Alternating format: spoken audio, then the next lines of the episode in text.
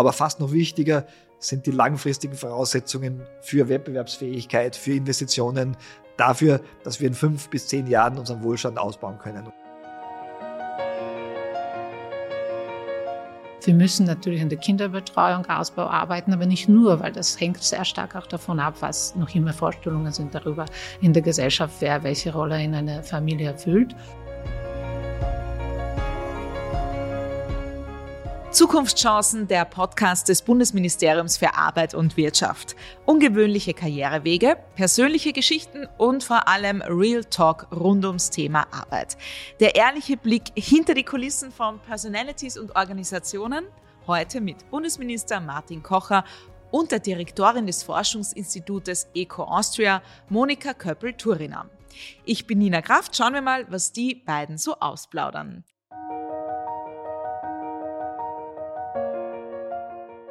Sehr geehrter Herr Bundesminister, lieber Martin und sehr geehrte Frau Direktorin, liebe Monika, willkommen bei uns im Podcast. Martin, du bist regelmäßig hier zu hören und wir holen uns wie immer auch wieder einen spannenden Gast dazu. Heute mit geballter Wirtschaftsforschungskompetenz. Monika, du bist seit 2020 Direktorin des Forschungsinstitutes Eco Austria und jetzt dürfen wir da auch mal äh, gratulieren. Du wurdest im Herbst 2023 als Professorin an die Universität Seeburg äh, berufen. Also Gratulation. Und wir wollen natürlich alle wissen, was beschäftigt dich aktuell und was sind deine Forschungsschwerpunkte?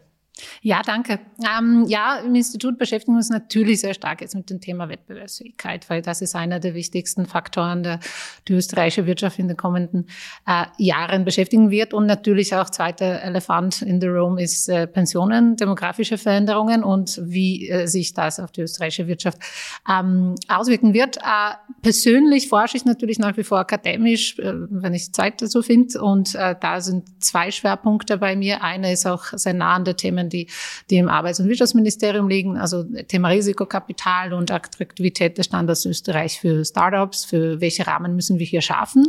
Äh, hier habe ich einige Forschungsprojekte und dann zweite ist mein sozusagen, wo ich herkomme, die klassische politische Ökonomie, äh, versuche ich nach wie vor äh, zu erforschen, auch wenn es vielleicht oft nicht so ganz medial tauglich ist, aber das ist das, was mir allermeisten Spaß nach wie vor macht. Ich frage mich, wie entscheidet man sich für ein Forschungsthema, weil es gäbe unendlich viele.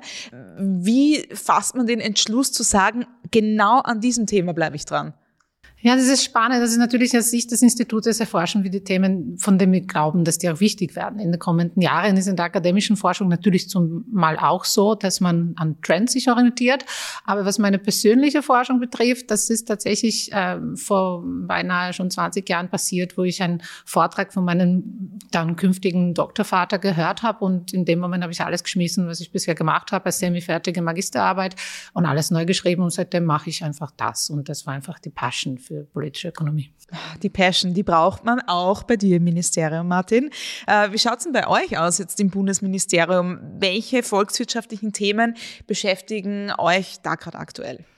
Ja, da gibt's eine ganz äh, große Bandbreite. Das Ministerium deckt ja viele Aspekte ab. Äh, vielleicht nicht ganz so viele, wie manche glauben. Also zum Beispiel die Steuerpolitik ist nicht interessant für uns, wird aber natürlich im Bundesministerium für Finanzen gemacht. Äh, aber Wettbewerbsfähigkeit, da kommen Steueraspekte rein, gibt aber auch andere Aspekte, die Frage von Genehmigungen, die Frage von der Gewerbeordnung, viele andere Dinge, die bei uns im Ressort sind, was uns sehr beschäftigt derzeit, ist natürlich auch der Bereich äh, der Energiepreise, der Regulierung von Energiemärkten. Auch da sind wir jetzt nicht federführend, da ist es das äh, äh Energieministerium, aber äh, gibt nicht auch hier wichtige Anknüpfungspunkte. Uns beschäftigt natürlich alles, was mit Handel zu tun hat. Internationaler Handel ist ein wichtiger Bereich. Investitionen in Österreich, wie schaffen wir es, dass Leute hier investieren, dass Unternehmen hier investieren. Es gibt eine ganz große Bandbreite an Themen, die hier abgedeckt werden, von eben den gesetzlichen Grundlagen über den Förderbereich Bereich. Äh, ein Bereich, der uns sehr wichtig ist, ist Industriepolitik. Wie schaffen wir es,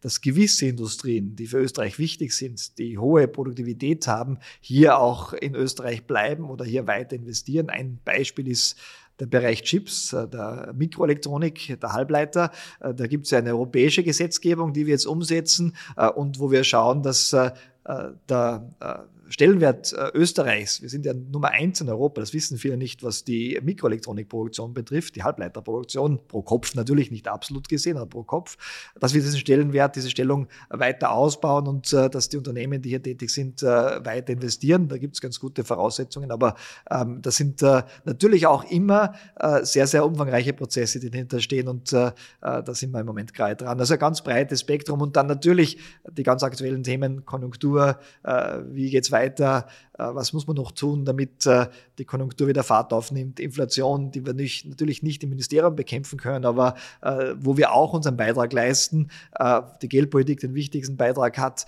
Wettbewerb, wir sind ja auch Wettbewerbsministerium, wie schaffen wir es, dass in den Bereichen, wo vielleicht die Preise nicht so schnell zurückgehen oder wo der Anstieg stärker ist, den Wettbewerb stärken. Also eine große Bandbreite, bei der wir immer wieder angewiesen sind auf äh, wissenschaftliche Evidenz und äh, auf die Forschungsinstitute in Österreich, natürlich auch auf die Unis. Und wir haben dauernd Projekte, wo wir eben die besten Politikmaßnahmen uns evaluieren lassen oder entwickeln lassen oder Ideen generieren, was wir noch besser machen können. Und genau diese Forschungsinstitute geben ja gerne zum Ende des Jahres Prognosen äh, aus. Die hat es auch gegeben für das heurige Jahr. Wie wird das Jahr ökonomisch verlaufen? Ich kann mir vorstellen, dass das äh, so die Frage Nummer eins ist, die auch vielen äh, Bürgerinnen und Bürgern wirklich auf der Zunge brennt. Soll ich anfangen kurz? Ja, also äh, es gibt äh, wie immer bei Prognosen äh, Unsicherheiten. Die sind derzeit besonders groß aufgrund des Risikos, aber wir werden ein Jahr 2024 haben mit aller großer Wahrscheinlichkeit das besser ist wirtschaftlich als 2023. Wir werden Wachstum haben. Äh, Im Laufe des äh, äh, zweiten, dritten Quartals wird das Wachstum stärker Fahrt aufnehmen, wenn sich nichts Dramatisches geopolitisch tut. Das kann man nie voraussagen. Wir werden eine zurückgehende Inflation haben, die im Jahresdurchschnitt auf vier oder knapp unter vier Prozent gehen wird, wenn die Prognosen stimmen. Also es geht alles glücklicherweise in die richtige Richtung. Aber aufgrund der weltwirtschaftlichen Situation, wir haben ein schwaches Wachstum in Deutschland, wir haben schwaches Wachstum in China, äh, wird es kein Jahr einer sehr hohen Wachstumsrate werden. Dafür sind die Voraussetzungen nicht da. Ich sage noch einen Satz dazu. Wir beschäftigen uns immer sehr stark mit diesen kurzfristigen konjunkturellen Aspekten. Das sind natürlich wichtig für die Planung von Unternehmen, für die Planung von Konsumentinnen und Konsumenten. Aber fast noch wichtiger sind die langfristigen Voraussetzungen für Wettbewerbsfähigkeit, für Investitionen, dafür, dass wir in fünf bis zehn Jahren unseren Wohlstand ausbauen können. Und äh, das soll man nicht ganz vergessen bei der gesamten Diskussion über die aktuelle Lage. Es gibt wahrscheinlich verschiedenste Punkte, die die Menschen äh, da draußen auch interessieren. Ein großes Thema ist natürlich immer die Bauwirtschaft. Was seht ihr da? Naja, das schaut nicht gut aus. Also ich wollte mich da sehr stark anschließen. Das, ist, das wird natürlich besser aussehen als, als noch äh, im Jahr 23. Allerdings, es gibt auch hier zwei Punkte, die mir jetzt mal ein bisschen mehr Sorgen bereiten. Äh, eine ist eben die Tatsache, dass ähm, großteils dieses Wachstums im Jahr 24 geht aus dem Konsum heraus. Da freuen wir uns natürlich, weil wir auch durch äh, kurzfristige Maßnahmen der Regierung hier auch die Einkommen unterstützt haben und dann die Lohnabschlüsse sind höher ausgefallen, ähm, oder hoch äh, ausgefallen. Das heißt, die Menschen werden weiter weiterhin konsumieren, was allerdings eben weiter schwächelt sind Exporte und Investitionen. Und das sind eben die zwei Komponenten, auf die wir uns wirklich jetzt fokussieren müssen, äh, um mittelfristig jetzt äh, einen stärkeren Wachstumspfad aufzunehmen. Und eben diese mittelfristige Perspektive ist auch etwas, was einfach schlechter aussieht als in der Vergangenheit. Also verglichen mit den Jahren vor Corona haben wir sogenannte Trendwachstum, also wirklich, ähm, wo wir uns rum um Konjunkturzyklus bewegen, das hat deutlich abgeschwächt. Und das hat natürlich mit den Faktoren, die, die der Mantik genannt hat, zu tun. Aber da paar äh, Hausaufgaben müssen wir auch hier machen. Also wir können nicht nur auf die Weltwirtschaft ver verweisen, wir müssen einfach schauen, dass wir auch als Standort attraktiv bleiben, wo diese Investitionen bleiben. Was mir natürlich auch zur Bauwirtschaft bringt. Ja, klar, das war auch absehbar und das ist auch gewissermaßen äh, Teil der Geldpolitik, äh, einen wünschenden Effekt des Geldpolitiks, dass einfach hier weniger Nachfrage generiert wird, aber natürlich zu einem Preis, dass hier mindestens kurzfristig eine gewisse Schwäche kommt durch die Heuerverzinsung man kann diese Bereiche konjunkturell unterstützen. Da, da, kann man natürlich hier was tun kurzfristig. Mittelfristig, ich sage nochmal, wichtig ist, dass diese Investitionen auf Dauer hier in Österreich bleiben, uh, unabhängig von der kurzfristigen Konjunktur. Zur Arbeitslosenquote. Ähm, wann erwartet ihr da, dass sie wieder merklich zurückgehen wird? Ja, wir haben ja die saisonellen Effekte, das ist immer so, im Winter ist sie höher als im äh, Sommer. Wenn man den Jahresdurchschnitt nimmt, dann werden wir im Jahr 2024, äh, wenn die Prognosen stimmen, etwa die Arbeitslosenquote von 2023 haben. Ähm, das ist also etwas höher, um 0,2, 0,3 Prozentpunkte, also relativ äh, moderat höher als 2022. Das war ja ein Rekordjahr. Die Arbeitslosigkeit war so gering wie seit 15 Jahren nicht mehr aber äh, 2025 soll es wieder nach unten gehen. Äh, also äh, wir bleiben auf einem Niveau, das wir schon lange nicht mehr hatten. Nicht so gut wie 2022, ähm, aber das ist im Moment äh, der Stand in den Prognosen. Aber auch da gibt es nicht Unsicherheiten. Äh, ich hoffe sehr, dass es etwas besser wird als erwartet. Ähm, aber am Arbeitsmarkt haben wir auch zwei Probleme. Die Arbeitslosigkeit in gewissen Bundesländern immer noch relativ hoch. Da muss was dagegen passieren aber auf der anderen Seite nicht den Fachkräfte- und den Arbeitskräftemangel. In gewissen Bundesländern gibt es praktisch keine Arbeitslosigkeit mehr, äh, oder zumindest nur ein Niveau, das äh, der, äh, der Vollbeschäftigung entspricht. Äh, und damit äh, gibt es natürlich auf beiden Ebenen die Notwendigkeit, gute politische Maßnahmen zu treffen. Was ich ganz spannend finde bei euch beiden, ihr habt beide eure Sätze begonnen oder beendet mit, die Prognosen sind mit Unsicherheit äh, behaftet. Und auch du hast gesagt, wenn es keine geopolitischen äh, Vorfälle, Änderungen und so weiter gibt. Genau diese Unsicherheit, ist das auch die Herausforderung in eurem Job? Ja, natürlich. Also wir agieren immer im besten Wissen und Gewissen, aber es gibt immer eine gewisse Unsicherheit. Ähm, das ist, das gehört dazu und da müssen wir uns auch natürlich unsere eigenen Fehlprognosen der Vergangenheit stellen und sagen, gut, da haben wir vielleicht was äh, nicht so richtig vorhergesagt, aber machen wir das trotzdem das Beste draus. Aber ich glaube, in, in Summe haben wir in den letzten Jahren da auch sehr gut gearbeitet, auch mit anderen Kolleginnen und auch mit der Regierung. Mit der, da waren wir nicht so falsch gelegen. Genau. Also ich glaube, ein Punkt, der wichtig ist, den vielleicht viele nicht wissen, nutzt man die Gelegenheit dazu. Prognosen von Wirtschaftsforscherinnen und Forschern sind ja keine Trendprognosen im Sinne von, was erwarte ich, was jetzt passiert. Es sind sogenannte Status Quo-Prognosen. Das heißt, für den Stand jetzt gesetzliche Situation, äh, die jetzige geopolitische Situation, äh, kann ich vorhersagen, wie sich die Wirtschaft einigermaßen entwickelt wird. Selbst wenn ich jetzt glaube, dass mit der Wahrscheinlichkeit von 60, 70 Prozent irgendwo sich äh, Konflikte politisch ergeben werden im Jahr 2024, ist das nicht die Prognose, die Wirtschaftsforscherinnen und Forscher machen. Das wäre jetzt eine Erwartung, eine Glaskugel, die ich vielleicht habe oder irgendein ein Bauchgefühl das ist nicht Teil der Prognosen. Deswegen werden die auch oft missverstanden. Natürlich weiß ein Wirtschaftsforscher, eine Wirtschaftsforscherin nicht mehr als jemand anderer über Themen, die nicht direkt die Wirtschaft betreffen. Und man kann das auch gar nicht berücksichtigen, weil sonst wären die Prognosen ziemlich arbiträr, weil da kann jeder sagen, na gut, ich habe das Bauchgefühl, das passiert. Das sind Status Quo-Prognosen. Das heißt, manchmal ist klar, dass sie nicht eintreten werden, wenn sich nämlich fundamental etwas an den Rahmenbedingungen ändert, die nicht äh, schon so waren, wie die Prognose erstellt wurde. Und ich glaube, das ist wichtig für alle zu sagen. Also die Genauigkeit der Prognosen ist wichtig, aber die Genauigkeit ist nicht das einzige Merkmal, das Prognosen gut oder schlecht macht. Vielleicht noch ein Wort dazu weswegen es auch so wichtig ist, dass es auch mehrere Meinungen gibt oder mehrere, äh, mehr Wettbewerb auch in der Wirtschaftsforschung gibt, weil ich halte da auch klassisch mit dem Hayek, also wir sind am Markt, das einfach Information gut aggregiert und am Ende sind wir im Schnitt grundsätzlich richtig und das ist natürlich bei der Prognose ähnlich. Wenn wir uns nur eine anschauen, dann, dann ist natürlich diese Unsicherheit äh, noch ein bisschen höher, als wenn wir sagen, gut, das sind diese fünf äh, verschiedene beispielsweise Berechnungen und die, da, da beleuchten immer Personen, äh, die die erstellen, ab verschiedene Aspekte und dann kann man sich einen guten, klaren ähm, bisschen vollständigen Bild machen. Und ein ganz wichtiger, bedeutender äh, Bestandteil einer jeden Prognose ist natürlich das Thema Inflation. Und du hast schon deinen Ausblick äh, ein bisschen äh, dargestellt. Aber Monika, was muss denn deiner Meinung nach passieren? Was sind die wichtigsten Faktoren, damit die Inflation wirklich noch weiter absinken kann? Ja, natürlich hier spielt die Geldpolitik die, äh, die, die, die, die wichtigste Rolle. Und ähm, meine Empfehlung ist nach wie vor, und da muss ich sagen, ich war in der Vergangenheit auch an die Regierung durchaus kritisch in diesem Punkt, ist, dass die Fiskalpolitik darf einfach diese Geldpolitik nicht konterkarieren. Ähm, das heißt, die Geldpolitik, die hohen Zinsen, das schmerzt, das tut jetzt weh, aber das ist sozusagen die sicherste Variante, in dem wir aus dieser Situation herauskommen. Zweiter Punkt ist eben Wettbewerb, hat Martin auch schon genannt, aber auch Wettbewerbsfähigkeit. Und die Fiskalpolitik muss einfach treffsicher sein. Und, und, und das Wichtigste ist, dass wir einfach mit der Fiskalpolitik eben die geldpolitische Instrumente nicht konterkarieren, indem wir einfach auch zusätzliche Nachfrage generieren, wo sie ja wirklich nicht notwendig ist. Ähm, das heißt, die drei, der dritte Eckfall ist natürlich Sozialpolitik. In der ganzen dürfen wir nicht vergessen, dass es auch Menschen gibt, die, die tatsächlich die Unterstützung äh, dringend benötigen. Das heißt, Geldpolitik, Fiskalpolitik, Sozialpolitik mit klar getrennten Aufgaben. Äh, und auch wenn es kurzfristig schmerzt, äh, es gibt einfach keinen, keinen besseren Weg, sodass wir diesen Spuk dann hinter uns lassen.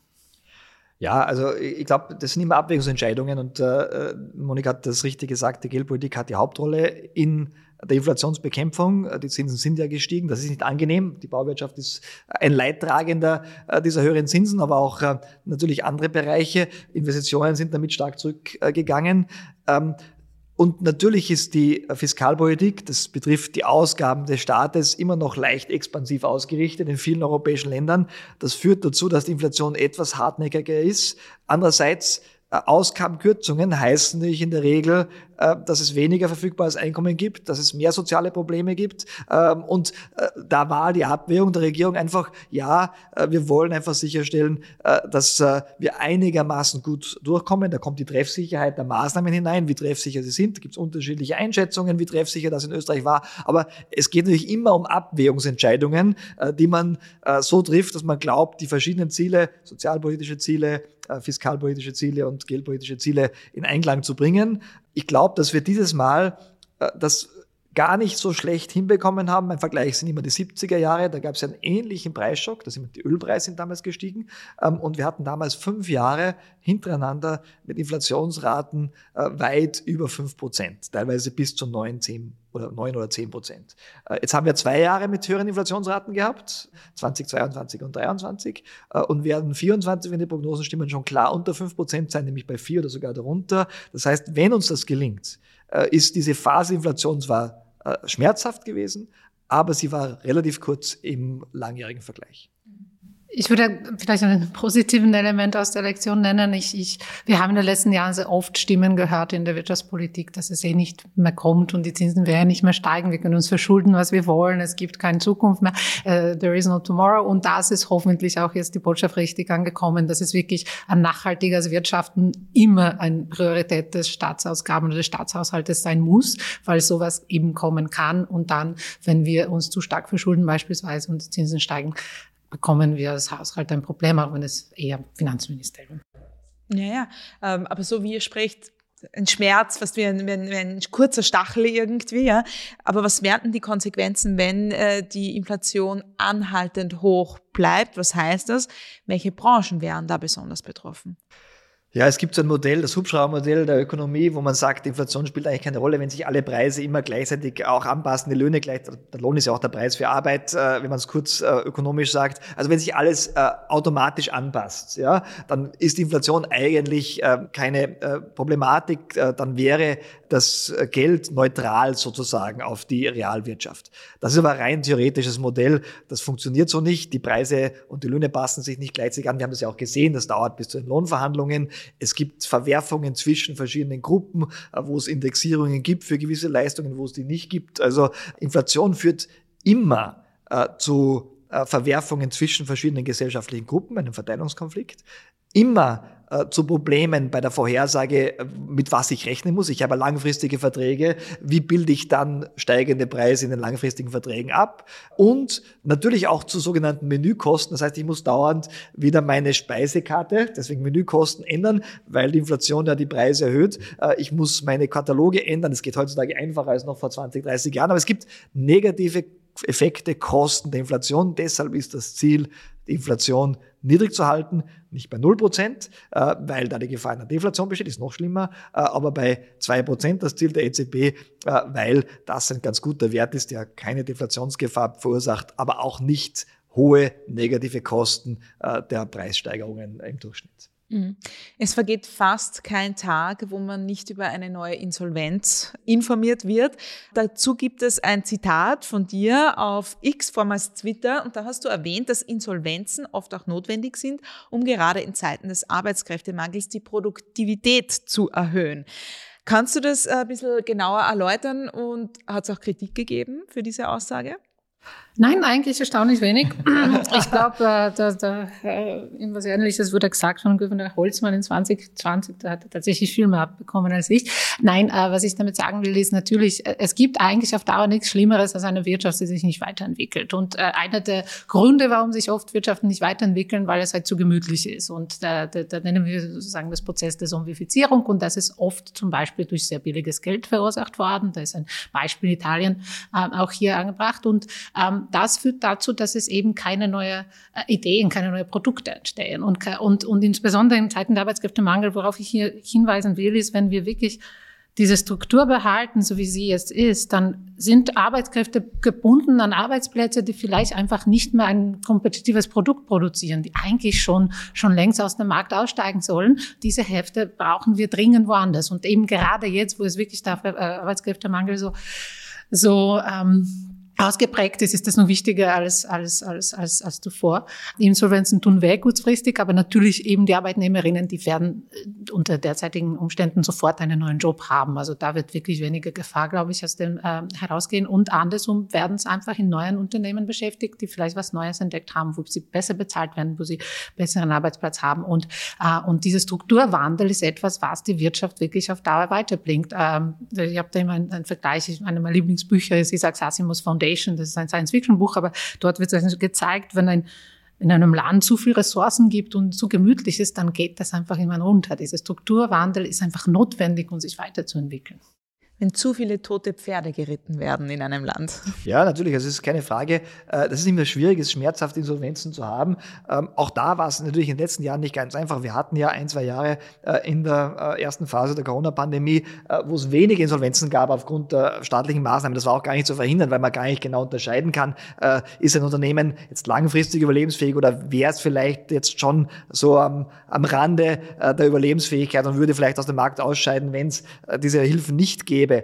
Äh, und dann haben einige vorhergesagt, es wird die riesige Insolvenzwelle geben nach dem Auslaufen der Hilfen. Andere haben gesagt, es führt zur Zombifizierung der Wirtschaft, alle überleben und, äh, und es gibt keine Insolvenzen und deshalb haben wir keine produktive und wettbewerbsfähige Wirtschaft. Und wir sehen jetzt an den Insolvenzstatistiken einen leichten Anstieg im Vergleich zu 2019.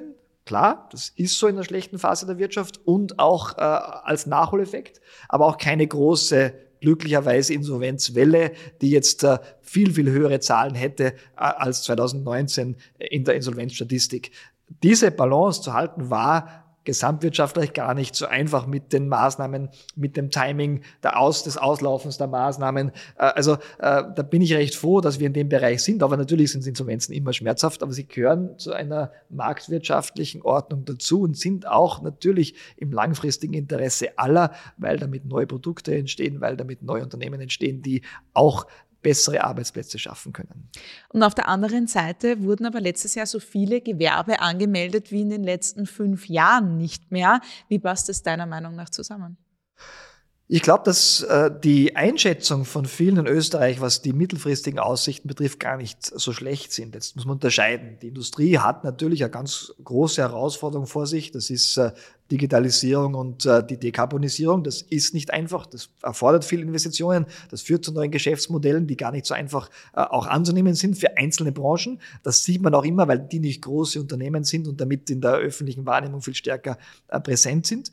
Andererseits im Gewerbe, äh, im Handwerk. Wir sehen, äh, wie stark es da Nachfrage gibt. Wir sehen, welche Chancen damit verbunden sind, wie schwierig es auch oft ist, jemanden zu finden, der diese Dienstleistungen erbringt. Ja, der äh, jemanden sucht im eigenen Haushalt, der was immer etwas repariert, weiß, wie lange man oft warten muss. Und das, glaube ich, ist der Grund, warum eben viele Gewerbe auch angemeldet werden, weil es viele junge Leute gibt, glücklicherweise, die eine Meister- und Befähigungsprüfung machen. es gibt viele Chancen und ich bin froh, dass grundsätzlich glaube ich, die Erwartungshaltung, wir haben gerade jetzt auch die neuen Zahlen im Bereich von KMUs bekommen, äh, für die nächsten Jahre gar nicht so schlecht sind, äh, wie es manchmal dargestellt wird. Monika, das klingt doch nach positiven Signalen. Ja, absolut. Also wie gesagt, so, so, so tödlich für eine Wirtschaft auf Dauer zu wenig Ausstiege äh, ist, ist auch zu wenig Einstiege in den Markt auch genauso ähm, schlecht. Und da kann ich mich nur freuen drüber. Allerdings ist tatsächlich nach wie vor so, dass international gesehen Österreich gehört eher zu den weniger dynamischen, wenn man so will. Und da könnte man natürlich noch mal Schritte setzen, um diesen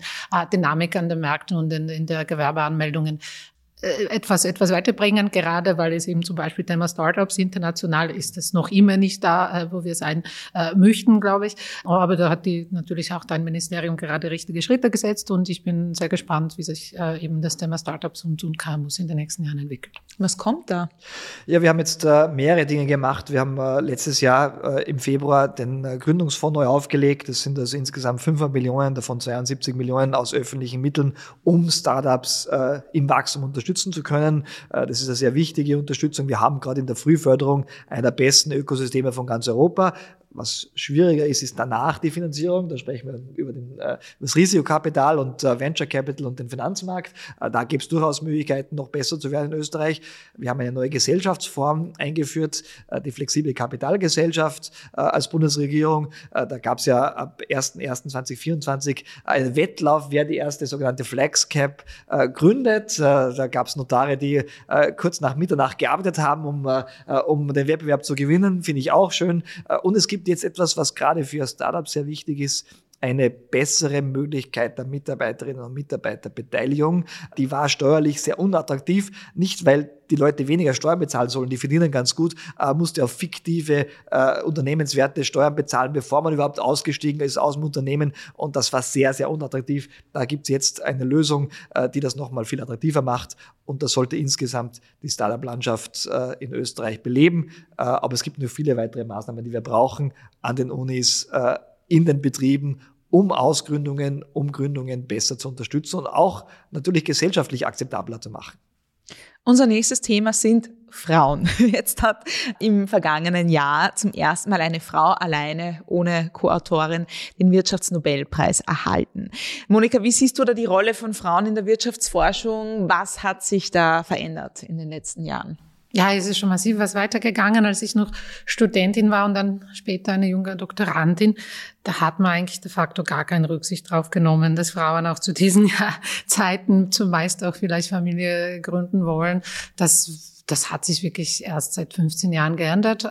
Es sind inzwischen, glaube ich, gar nicht so wenige Frauen in der Volkswirtschaft. Äh, Lehre allerdings, die sind auch zum Teil äh, sehr geclustert. Also es gibt Bereiche, wo es de facto gar keine Frauen gibt und es sind oft auch die bisschen mediale, äh, vielleicht taugliche Bereiche wie Makroökonomie oder, oder, oder Finance oder, oder Public Economics. Das sind tatsächlich vergleichsbare wenige. Ähm, andererseits haben wir viele in sozialpolitischen Themen oder Arbeitsmarktpolitik sind schon mehr. Und im Summe, mindestens in den jungen Karriereschritten, sind nach wie sind schon signifikant mehr Frauen in der, in der Wirtschaftsforschung tätig als noch vor 15 Jahren.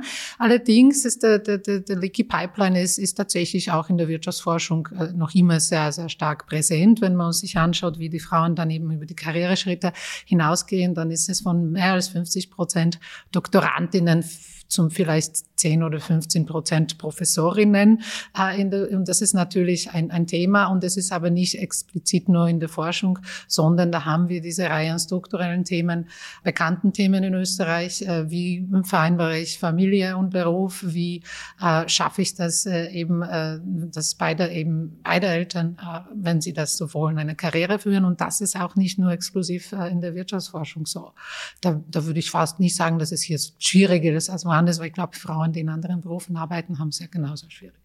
Die Forschungsarbeit, für die eben dieser Nobelpreis verliehen wurde, äh, da geht es um die historische Erforschung äh, des äh, Gender Pay Gaps. Wie ordnest du diese Forschungsarbeit ein? Wie steht es hier in, um uns in Österreich? Ja, das ist die Claudia Goldin, eben die erste Frau, die zweite Frau, äh, dritte Frau eigentlich in Summe, äh, die Nobelpreis in VWL bekommen aber der erste ohne Co-Autoren. Die hat genau dieses Thema angesprochen, von dem wir gerade gesprochen haben. Also sie hat gezeigt, unter anderem in einem sehr bekannten Paper, dass es auch unter hochqualifizierten Frauen und Männern, das waren, glaube ich, MBA-Absolventinnen von guten Unis in Amerika, ähm, die haben dann mit selben Gehalt gestartet oder sogar noch besseren Gehalt, die Frauen. Und dann irgendwann haben die Frauen Familien äh, gegründet und dann ist diese diese Kluft auseinandergegangen. Also die war eine der ersten, die wirklich darauf hingewiesen hat, dass das Thema Gender primär an der Familie hängt und an der äh, Vereinbarkeit von Familie und Beruf. Und das Thema ist in Österreich natürlich besonders, besonders schwierig. Also äh, natürlich jeder hat ein Recht, ihr eigenes Leben zu gestalten. Mir ist wichtig eben, dass wir Strukturen haben müssen in Österreich, die das ermöglichen, eben, dass diese Kluft sich schließt, auch uh, unabhängig von den intrafamiliären Entscheidungen. Und ich habe auch ein Paper da, dazu verfasst vor ein paar Jahren, wo wir anhand der Sozialversicherungsdaten, die wir für alle Österreicher Österreicher und Österreicherinnen und auch äh, Personen aus dem Ausland, die hier arbeitet, ausgewertet haben und gezeigt haben, dass es eigentlich bis zu dem ersten Kind beide Geschlechter genau gleich verdienen und ganz ähnlich verdienen. Und dann geht die Kluft und die ist international eine der höchsten. Da reden wir 10, 15 Jahre später, die Frau, die vielleicht 50 Prozent dessen äh, verdient, was ein Mann verdient, das ist in anderen Ländern schon signifikant kleiner. Das heißt, genau diese Forschung ist Österreich relevant. Wir müssen natürlich in der Kinderbetreuung, Ausbau arbeiten, aber nicht nur, weil das hängt sehr stark auch davon ab, was noch immer Vorstellungen sind darüber in der Gesellschaft, wer welche Rolle in einer Familie erfüllt. Und diese Prozesse dauern natürlich lange, aber wir müssen, äh, ich, ich glaube im Sinne der, der auch der Arbeitskräftemangels, der Produktivität, der verlorenen, äh, der verlorenen gut ausgebildeten Arbeitskräfte und dann die Probleme im Pensionssystem auch darauf alles setzen, dass die Frauen besser den Arbeitsmarkt noch integriert werden. Wie siehst du die Relevanz dieses Papers? Ja, also äh, das war ja ganze Forschungsreihe oder also Forschungsarbeitsreihe. Ich halte das für sehr, sehr wichtig, weil es nicht ganz entscheidend ist, woran liegt es, dass es diese Schere zwischen Männern und äh, Fraueneinkommen gibt. Und äh, gibt ja verschiedene Gründe, die es sein könnten. Diskriminierung wird immer wieder genannt, spielt sicher auch in gewissen Bereichen eine Rolle. Aber Claudia Golden hat mir gezeigt, ganz wichtig ist eben äh, die, äh, das familiäre Hintergrund und vor allem die Frage, ob ich Kinder bekomme oder eben nicht. Äh, und äh, damit weiß ich, wo ich ansetzen muss. Kinderbetreuung, äh, wirtschaftspolitisch, gesellschaftspolitisch, ähm, aber natürlich auch, das angesprochen, Monika, äh, die Beteiligung vor allem von Vätern, wenn wir gesellschaftlichen Wandel zustande bringen wollen äh, in Österreich und den Gender Pay Gap schließen wollen, dann müssen sich die Väter stärker beteiligen an äh, den Familienarbeiten, vor allem an der Kinderbetreuung, weil das zum Zeitpunkt passiert, wo es am kritischsten ist in der Karriere. Und äh, die Wirtschaftsforschung ist ja, glaube ich, ein ganz spannendes Feld, weil es in vielen anderen Bereichen ähnlich ist, aber da besonders stark ausgeprägt ist, die Forschung allgemein. Äh, dieses Wechselspiel ist ein sehr wettbewerblicher Bereich. Das heißt, äh, in jungen Jahren muss ich sehr viel Zeit investieren. Und wenn ich dann nicht die Möglichkeit habe, das zu tun, weil ich andere Pflichten habe äh, und ich eben auch gar keine Möglichkeit habe, Kinder in eine Tagesstätte zu bringen oder eine Tagesmutter oder einen Tagesvater zu haben, dann verliere ich automatisch als Frau, wenn ich die Hauptpflichten bei der Kinderbetreuung habe. Und äh, dass es da Ausbau braucht und einen rascheren Ausbau äh, ist klar. Das haben wir auch immer gesagt. Und ich bin froh, dass es jetzt äh, das zusätzliche Geld gibt, auch einen Finanzausgleich. Jetzt müssen wir es nur gemeinsam mit den Gemeinden und den Ländern auf den Boden bringen. Das ist der entscheidende Punkt aus meiner Sicht. In der Volkswirtschaftslehre sind die Frauen generell eben eher unterrepräsentiert. Was sind denn so Initiativen von Seiten des Ministeriums, um Frauen in Bereichen auszubilden, in denen sie unterrepräsentiert sind? Ja, wir haben äh, glücklicherweise in der Wirtschaftsforschung jetzt schon Gott sei Dank mehr Frauen. Äh, da, da, also das ist angesprochen, gerade im äh, Bereich der jungen Forscherinnen äh, äh, und Forscher sind es mittlerweile 30 bis 35 Prozent, teilweise sogar 40 Prozent. Also da hat sich einiges getan. Das dauert ein bisschen, äh, bis sie das auch bis, bis zur Professur durchschlägt. Aber es gibt nicht andere Bereiche, wo es noch viel weniger äh, Repräsentanz von Frauen gibt. MINT-Berufe zum Beispiel.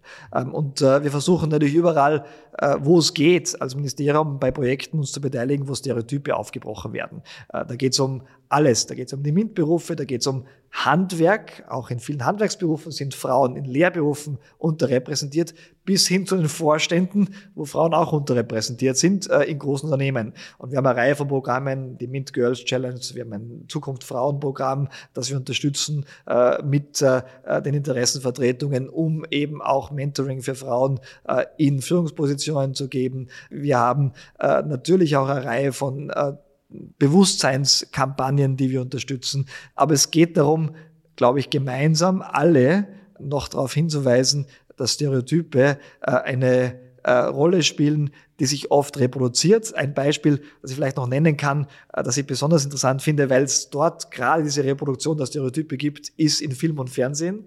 Wir sind ja auch Filmförderministerium und wir haben gerade eine, einen Drehbuchwettbewerb ausgeschrieben, wo es darum geht, äh, Frauen in Serien besser zu positionieren, nämlich als Führungskraft oder als jemand, der in den MINT-Fächern arbeitet. Auch das ist ein ganz wichtiger Faktor. Wir werden alle geprägt von diesen Stereotypen, weil sie unterbewusst wahrgenommen werden im Schulbuch, äh, durch Filme und Serien äh, und äh, durch das, was wir konsumieren, medial in den sozialen Medien darum geht es auch darum, hier diese Rollenbilder zu schaffen und die Klischees, äh, die Klischees ein bisschen in den Hintergrund zu stellen. Ja. Und so sind ja oft Seriendarstellerinnen auch so etwas wie ein Vorbild für die Zuschauerinnen. Bewusst sage ich innen. Äh, Vorbild, ist das auch etwas, was äh, du gern sein möchtest in diesem Bereich? Und was macht ihr als Forschungsinstitut eigentlich? Ja, wir machen da viel. Ähm, als ich das Institut übernommen habe, dann waren wir bis auf eine Kollegin in der, in der Verwaltung ein rein männliches Team und da habe ich mir natürlich sofort als Ziel vorgenommen, dass das sich jetzt ändern muss. Und zwar nicht nur aus normativen Gründen, weil ich, weil, sondern weil ich einfach auch glaube, dass so, so mehr Diversität in Teams einfach auch viel bessere kreative Prozesse mit sich bringt. Allerdings, da gibt es auch eine gute Forschung dazu, diese Prozesse kann man nicht erzwingen. Also das ist, was gut funktioniert, sind Gruppen, die irgendwie gemischte Meinungen haben und gemischte Geschlechter, gemischte Hintergründe, weil da kommt es wirklich eine gute Zusammenhalt zustande. Aber da halte ich auch ehrlich gesagt wenig von, von Zwang und von Quoten beispielsweise, weil da gibt es auch Forschung, dass dann es nicht bringt. Also da müssen die Leute das schon grundsätzlich von sich wollen. Also wir haben tatsächlich, ich habe seitdem eigentlich fast nur Frauen angestellt. Ähm, wir haben auch einen Gender-Strategieplan, so dass es auch eine Bewusstheit geschaffen wird natürlich. Ich freue mich über diese Vorbildrolle, die habe ich mir nicht ausgesucht, aber offensichtlich wird sie so wahrgenommen. Vielen Dank dafür. Da muss man auch sagen, dass natürlich diese Rollenbilder sehr wichtig sind äh, für eine Wirtschaft. Es gibt eine faszinierende Forschung darüber beispielsweise, warum eben Mädchen weniger Mathematik studieren, obwohl sie oft in der Schule besser sind als, als, als, als Burschen. Ähm, und das hängt sehr stark mit dem zusammen, wer der Vorbild war. Es gibt Studien, die zeigen, dass mit einer weiblichen Lehrerin haben wir viel höhere Wahrscheinlichkeit, dass auch die Mädels später in die MINT-Berufe gehen. Das heißt, auch in der politisch-ökonomischen Forschung sehen wir, dass auch Frauen, Politikerinnen hier eine besondere Rolle haben, eben die Frauen andere Frauen zu empowern. Und das ist natürlich auch wie gesagt, gut, auch für die Wirtschaft. Da bin ich wenig normativ, sondern ich glaube, das ist für die Produktivität und für die Wirtschaft ein sehr wichtiges Element. Und Monika, du bist ja auch im Rat Neue Arbeitswelten. Das ist ein Beratungsgremium, äh, in dem gemeinsam mit dir, Martin, äh, zukünftige Trends und auch Maßnahmen diskutiert werden. Und zuletzt habt ihr da sehr intensiv über KI äh, diskutiert. 2023, ganz klar, das war das Jahr von ChatGPT. Und du forschst auch dazu. Es gibt drei so Forschungsrichtungen zu ChatGPT, ganz grob gesagt. Und die könnten irgendwie unterschiedlicher nicht sein. Welchen Eindruck hast du? Ja, also es ist grundsätzlich so, dass wir da wirklich, wirklich sehr am Anfang stehen. Also da, das Phänomen ist wirklich recht neu. Äh, wir haben relativ gute Forschung schon über Digitalisierung und Automatisierungsprozesse grundsätzlich, auch über die Industrieroboter und die Arbeitsnachfrage und, und ob die Jobs vernichtet werden oder wieder generiert werden. Aber natürlich die, äh, die äh, KI-Modelle, die Generative AI ist da ganz eine neue Qualität. Und ich glaube, da kann noch wirklich keiner sagen, also wie groß sozusagen Tagen die sein werden. Der wichtigste Element natürlich, das medial am meisten besprochen wird, ist der Arbeitsmarkt. Und hier haben wir schon eine Reihe an Ergebnissen, die zeigen, wirklich zum Teil nicht widersprüchlich, aber ganz, ganz neue Qualität. Einerseits zeigen sie, dass Personen mit höheren Einkommen am, stärksten, am stärksten betroffen sind. Diese Verdrängungswahrscheinlichkeit ist da höher als in anderen Berufen. Das ist ganz neu, weil immer so haben gesagt, sozusagen die, die prekäre Jobs, die Menschen mit weniger Qualifikation sind, die auch immer die am, am schwierigsten am Arbeitsmarkt haben. Dann haben wir, ähm, und dann haben wir eine Situation, dass eigentlich diese gut bezahlten äh, kreativen Dienstleistungen hier ähm, auf einmal möglicherweise verdrängt werden. Was sich auch zeigt, ist, dass äh, die Generative AI eben stärker unterstützt Menschen, die vielleicht vorher nicht so die, die, die Top-Top waren von deren Qualifikationen ähm, in einem bestimmten Job. Also es schafft eine gewisse Umverteilung. Das, das hilft einfach als Tool. Was es sich auch zeigt, ist, dass die Nachfrage nach Arbeit bisher eben eher gestiegen ist. Also diese äh, kassandrische Prognosen, dass uns jetzt alle Jobs ausgehen, die sind mindestens kurzfristig nicht eingetreten. Vielmehr äh, ist die Nutzung dieser Tools mit so starken Produktivitätseffekten verbunden, dass es einfach die frei gewonnenen Ressourcen eher dann na, die weiter, weiter die Nachfrage generieren. Aber einen Punkt möchte ich eben dazu sagen, diese verschiedenen Forschungsrichtungen. Wir fokussieren sehr stark am Arbeitsmarkt, wir sind auch hier im Arbeitsministerium, ist auch okay so, aber das ist nur ein Teil der Geschichte. Also was das mit sich bringt, ist zum Beispiel, wie haben sich die Exporte dadurch verbessert. Da gebe ich Ihnen einen, immer so ein simples Beispiel. DeepL äh, ist ein, ein, ein KI-Software äh, für, für Übersetzungen, die auf einmal viel, viel günstiger ist, äh, ist sich äh, international aufzustellen als eine kleine, beispielsweise ein Tourismusunternehmen aus einem westlichen Bundesland. Das heißt, es ist viel billiger geworden. Das sehen wir auch schon in den Daten, dass die Exportwirtschaft sich dadurch verändert. Was wir in den Daten sehen, ist, dass die betriebswirtschaftlichen Sachen sich sehr verändern, was, wie man Sales macht. Und dann kommt es eben zu enormen internationalen Verschiebungen, wo eben die Nachfrage jetzt nach Jobs generiert wird. Und da sind wir aber auch Gott, leider Gottes in Europa nicht die, die Leader. Und das ist, das kann auf Dauer zu einem Thema werden. Das heißt, da, da muss man abseits des Arbeitsmarkts wirklich sehr stark jetzt drauf setzen, dass wir europäisch hier auch Lösungen entwickeln, die mit den Konkurrenz aus, aus Amerika insbesondere mithalten können so dass wir am Ende des Tages nicht der sind, die dann nur nutzt, sondern wir wollen dann eben vorne auch souverän dabei sein. Und das muss, glaube ich, industriepolitisch eine der europäischen Prioritäten werden. Mhm. Martin, welche Veränderungen siehst du da in dieser Hinsicht jetzt schon am Arbeitsmarkt? Ja, man sieht die ersten Anzeichen natürlich, äh, Monika hat es angesprochen, äh, im ähm, Bereich der Arbeitsorganisation, natürlich auch bei neuen Geschäftsmodellen, die entstehen, äh, bei der Nutzung. Das ist, glaube ich, äh, jetzt äh, ein Prozess, der äh, sich in den nächsten Jahren verstärken wird. Wir schauen immer auf die generative KI. Es gibt natürlich auch andere Bereiche von KI in der Forschung, wo große Datenmengen ganz anders verarbeitet werden können und damit viel schneller auch zum Beispiel Medikamente oder, oder Fortschritte erzielt werden können. Es gibt also viele Anwendungen, die vielleicht bei vielen noch gar nicht so im Bewusstsein sind. Äh, wie immer, äh, glaube ich, gibt es wenig Grund a priori zu erwarten, dass wir damit per Saldo einen riesigen Verlust an Arbeitsplätzen äh, erwarten müssten. Das ist äh, unwahrscheinlich gegeben. Die letzten hunderte Jahre Wirtschaftsgeschichte, jede Technologieentwicklung hat dazu geführt, dass mehr Arbeitsplätze am Schluss äh, per Saldo äh, die Folge war. Aber natürlich mit Veränderungen für die persönliche Arbeit, mit Veränderungen für die Qualifikationsvoraussetzungen, mit Veränderungen äh, für die Fähigkeiten und Fertigkeiten, die man braucht. Äh, und das ist nicht immer äh, auch mit gewissen Anpassungskosten verbunden für die Unternehmen vor allem, aber auch für die Personen, die halt diese Veränderungen auch mitmachen müssen. Und äh, ähm, ja, da werden wir uns darauf einstellen müssen und schauen müssen, dass wir uns gut aufstellen und versuchen auch zu erklären und alle mitzunehmen, die auch vielleicht am Anfang noch skeptisch sind. Da geht uns der Gesprächsstoff ganz sicher nicht aus. Zu diesem Thema werden wir noch öfter in diesem Podcast sprechen. Äh, in den letzten Minuten möchten wir dich aber noch ein bisschen äh, von deiner persönlichen Seite kennenlernen.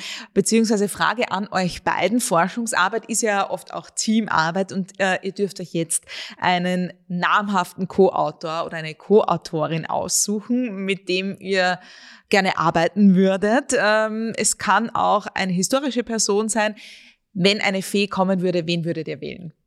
Also ich war immer sehr fasziniert von, von Adam Smith, äh, der ja die Grundlagen für die äh, Volkswirtschaftslehre im 18. Jahrhundert gelegt hat, Beginn des 19. Jahrhunderts äh, vor allem.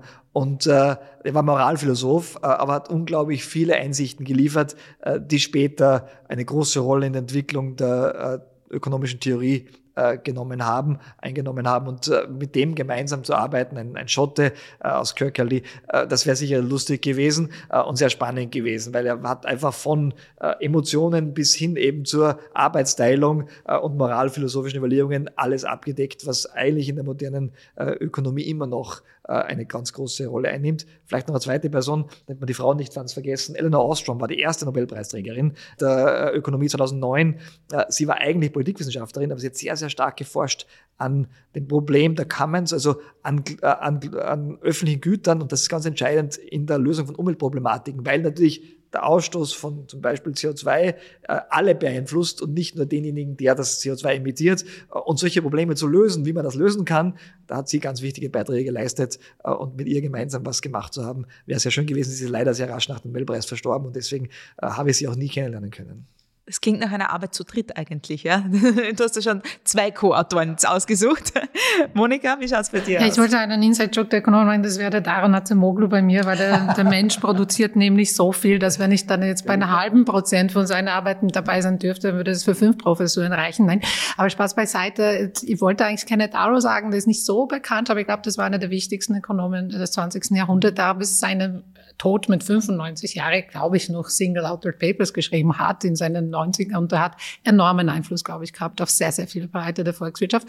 Und dann natürlich auch der Friedrich August von Hayek. Wir haben heuer, äh, feiern wir den ähm, 75 Jahre von der Weg zur Knechtschaft. Das ist auch eine der Bücher, die nach wie vor relevant sind. Also äh, nach wie vor müssen wir immer wieder darauf hinweisen, was, was es auch braucht an ökonomischen Institutionen, so dass wir auch als freie Gesellschaft, demokratische Gesellschaft äh, weiterleben können. Und warum es eben so wichtig ist, diese Marktstrukturen zu behalten und Wettbewerb zu haben, weil diese politische und ökonomische Prozesse gehen Hand in Hand. Und wenn man auf einmal sich auf einem falschen Weg bewegt, dann ist es nicht nur Gefahr für die wirtschaftliche Entwicklung, sondern auch für die gesellschaftliche Entwicklung. Und das ist wahrscheinlich die wichtigste Botschaft, die aus diesem Buch hervorgeht mit 95 noch Single Papers geschrieben, oder? Das ist eine Steilvorlage für euch beide. Ja, sehr schön. Ja, vor, vor, kurzem ist, äh, ist äh, Robert Solo gestorben mit 99, auch einer der bekanntesten äh, Wachstumstheoretiker in der VWL. Also man wird vielleicht älter als Ökonom als in anderen Berufen. Ich hoffe zumindest, ist es so. Abschließend noch äh, an dich, liebe Monika. Du bist nicht nur Direktorin des Forschungsinstituts, sondern auch zweifache Mutter.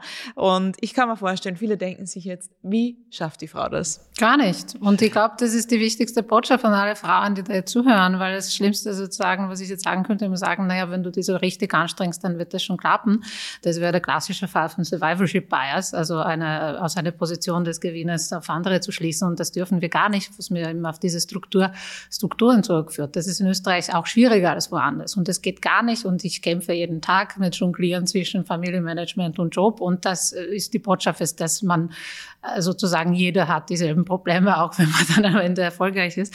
Also es ist auch viel Glück in dem, dass man erfolgreich ist und, und äh, nicht nur die richtigen oder falschen Entscheidungen. Und ich glaube, da muss man sich einfach bewusst sein, dass auch die Menschen, die vielleicht dann ähm, so auftreten, öfters äh, auch dieselben Probleme haben. Struggle, struggle, struggle. Auch, ja, ja äh, vieles, was euch verbindet. Nicht nur die gleiche Studienrichtung gewählt, sondern beide auch Fans des gleichen Fußballvereins FC Bayern München. Nächste Podcast-Aufnahme mal beim Spiel. Wie schaut's aus? Sehr gerne. Ja. Aber ihr wart noch nie gemeinsam, oder? Nein, nein. Nicht, dass wir wüssten. Also ich bin jetzt auch nicht so oft mehr. Ich weiß nicht, wie oft du bist, Monika. Also, ähm, aber ich habe lange in München gelebt und, äh, und war dann sehr gerne, wenn es gelungen ist, im Stadion ist gar nicht so leicht Karten zu bekommen. Ja, man ist ja nicht so beliebt als FC Bayern-Fan, aber das ist ein sehr, ich, ich finde, das ist ein sehr sympathischer Verein. Ähm, und da vielleicht ein Bogen zur Wirtschaft zurückzuspielen, bei aller berechten Kritik bei Uli Hoeneß, was mir besonders an den Bayern gefällt, ist, dass die immer langfristig gedacht haben. Sie haben immer langfristig investiert, nicht nur äh, geldmäßig nachhaltig investiert, sondern auch die Spieler auch immer langfristig ausgebildet haben. Der David Alaba, der damals als der Bundesligaspiel angefangen hat, mein Sohn ist nach ihm genannt, der Tail, der, der Jamal Mushawa, sie haben immer wirklich auf junge Talente gesetzt, aber sie auch aufgebaut. Und so ähnlich muss man mit einer Wirtschaft auch vorgehen. Ich bedanke mich recht herzlich. Sehr viele spannende Insights waren da dabei. Vielen Dank, alles Gute. Danke. Danke.